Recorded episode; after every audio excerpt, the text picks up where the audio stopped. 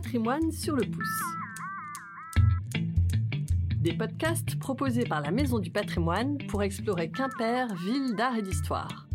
Cette première série est consacrée à l'hygiène et la santé à Quimper. Aujourd'hui, les vertus des plantes.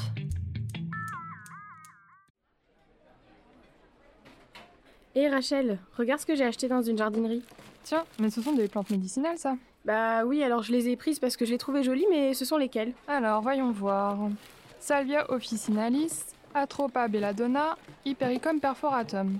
Bon, sous ces noms latins compliqués, se cachent en réalité des plantes que tu connais certainement, la sauge, la belladone et le millepertuis. Ces plantes ont toutes quelque chose en commun.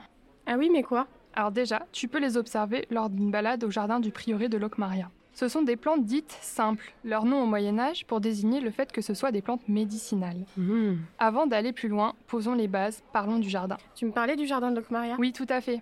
Celui du prieuré de Locmaria, c'est une création de 1997 qui reprend les codes d'un jardin tel qu'on aurait pu en voir dans un couvent à l'époque d'Anne de Bretagne, c'est-à-dire entre le 15e et le 16e siècle.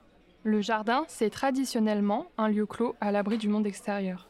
D'ailleurs, c'est même ce que le mot jardin veut dire. Ah c'est vrai? Mais c'est de quelle origine? Alors, on le nomme hortus en latin, l'enclos, et gart en francique, clôture, donc l'idée est en vérité la même. Un jardin, c'est fermé.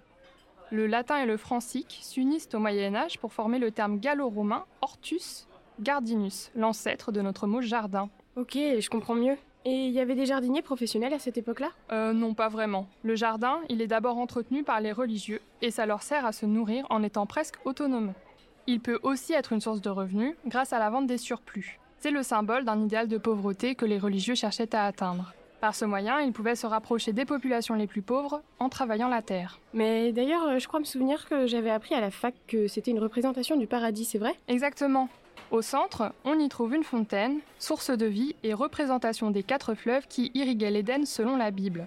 Le jardin permet également de se soigner grâce à des plantes bien précises. Elles sont cultivées dans l'herbularius, le jardin des herbes. Mais attention, Quoi?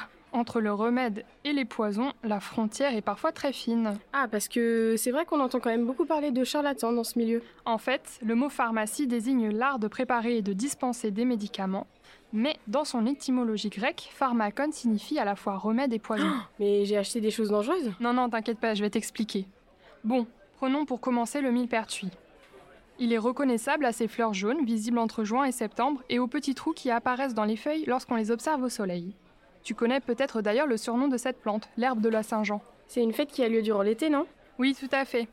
On la nomme ainsi car elle aurait des pouvoirs de répulsion des démons qui peuvent être démultipliés si on la récolte la nuit de la Saint-Jean, le 24 juin. Ouh. On peut également en extraire une huile rouge utile en cas de brûlure. Et dans la médecine moderne, ses qualités antidépressives sont reconnues. Attention aux effets secondaires. Encore? La sauge est une autre plante présente dans le jardin du prieuré.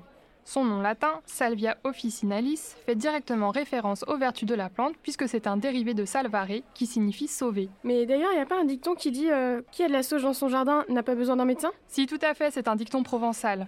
La sauge a la réputation d'être un remède universel. Par exemple, une morsure de serpent, il te faut de la sauge. Pour un problème de fertilité, de la sauge. Des soucis de peau, encore de la sauge. Elle peut aussi se boire en thé. Ah, donc euh, la sauge est un indispensable de toute Herbularius qui se respecte, si j'ai bien compris. Bon, qu'est-ce qu'il te reste là dans tes plantes? Bah voilà, la petite dernière, la belladone.